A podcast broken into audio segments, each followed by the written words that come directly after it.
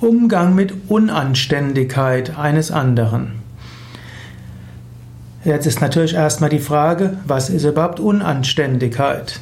Wenn unanständig heißt unethisches Verhalten, vielleicht sogar kriminelles Verhalten, gut, dann gilt es, die zuständigen Stellen zu informieren.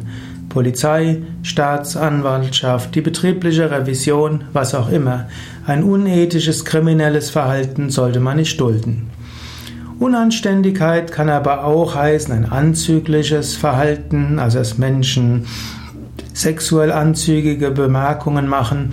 Dort kann man das eventuell im Vier-Augen-Gespräch machen, insbesondere hm, wenn man eben ausreichend Autorität und Souveränität hat. Eventuell muss man auch hier den Vorgesetzten dort nennen. Wenn Unanständigkeit heißt, dass er vielleicht nicht die richtigen Tischsitten hat, dann ist am klügsten, man übersieht es. Oder wenn der Kleidungsstil nicht richtig ist, dann übersieht man das am besten. Menschen aus unterschiedlichen Kontexten haben andere Gewohnheiten. Man muss das nicht gleich als unanständig ansehen. Wenn ein Inder auf dem Dorf mit den Händen ist, dann ist das sehr anständig. Wenn du auf einem indischen Dorf äh, mit Messer und Gabel isst, dann wirkt das unanständig. In diesem oder für Chinesen hätte es früher für unanständig und barbarisch angeschaut, dass Menschen mit Besteck essen, mit Metall.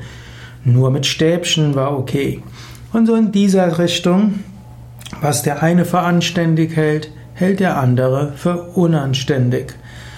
Natürlich, angenommen, du stellst fest, der Mensch schafft sich übermäßige Probleme und er merkt es gar nicht, könntest du ja in einem Vier-Augen-Gespräch auch sagen, du, in der Situation, in diesem Kontext gibt es bestimmte Sitten und Gebräuche.